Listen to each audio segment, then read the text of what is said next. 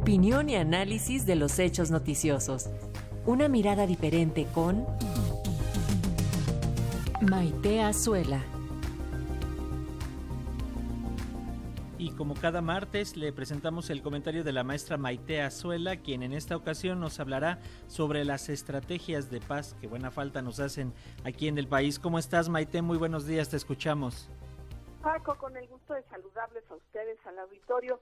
Pues creo que lo primero que tendríamos que hacer sería eh, regresar a revisar este caso del que supongo todo tu auditorio tiene ya conocimiento, del estudiante Ángel Yael que fue asesinado en Guanajuato junto con, bueno, atacado por varios de sus compañeros, más bien con sus compañeros por varios integrantes de la Guardia Nacional, se responsabiliza específicamente a un integrante de la Guardia Nacional que disparó con el camión en el que iban Ángel Yael y varios de sus compañeros, como te digo, además de una de las chicas que quedó también pues afectada en su salud y que corre riesgo incluso por graves heridas de Valerie de Alejandra. Ángel Yael Rangel tenía 20 años y desafortunadamente perdió la vida eh, en este pues encuentro que, que todavía la Guardia Nacional no termina de explicar. Incluso días después de haber detenido a este integrante decidieron liberarlo y bueno, tanto la Universidad de Guanajuato como los padres de Ángel Yael han solicitado que no haya impunidad en este caso. Me regresaría entonces a revisar algunas de las cifras de las que hemos conversado aquí, pero creo que vale la pena eh, recordar sobre cómo la estrategia eh, pues de paz que el gobierno ha implementado lleva como tronco básico la incorporación de varios elementos del ejército a la Guardia Nacional al grado de que pues bueno son mayoría como lo sabemos ya de facto. Y pues desafortunadamente esto no ha cambiado el giro violento en donde varias entidades de la República se encuentran atrapadas.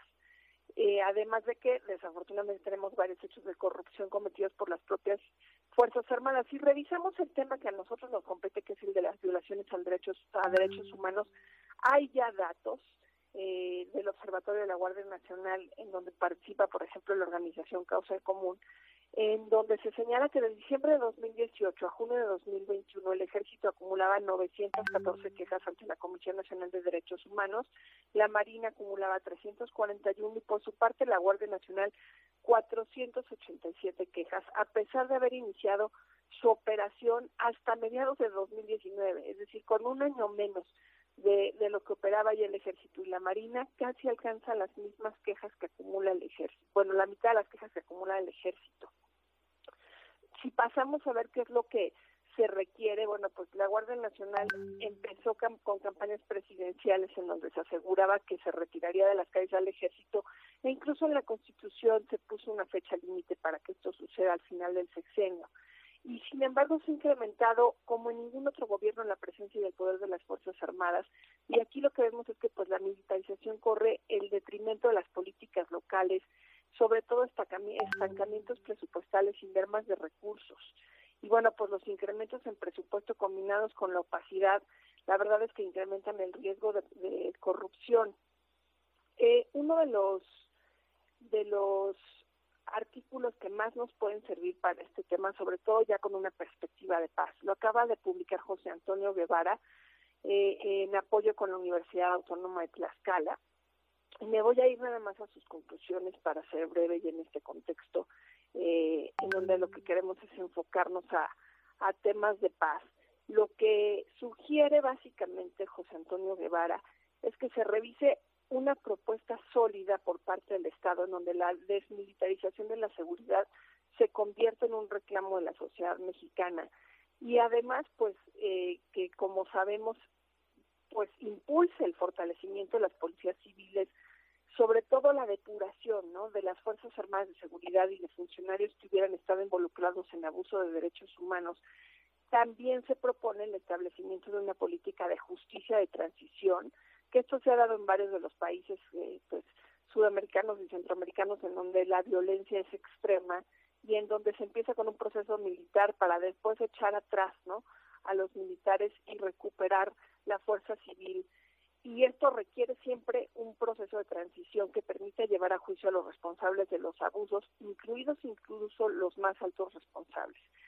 Guevara termina esto, este análisis diciendo cómo los mexicanos hemos sido incapaces de detener la violencia armada desde hace casi 15 años.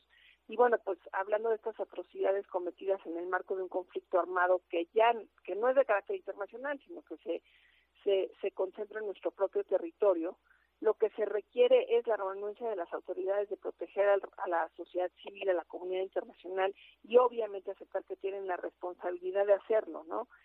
Creemos que pues todavía es tiempo para construir este proceso y como bien José Antonio Guevara lo señala, es con justicia, ¿no? Y con, con el reforzamiento de la democracia mexicana que pues parece que empieza a deteriorarse. Con esto concluyo mi colaboración el día de hoy, Paco. Esperando escucharnos el próximo martes, como siempre, todas las semanas. Muchas gracias, Maite, que así sea. Hasta pronto. Continuamos pendientes de tus colaboraciones y también de lo que publicas a través de tus redes sociales. Un abrazo, hasta pronto. Un abrazo, Paco.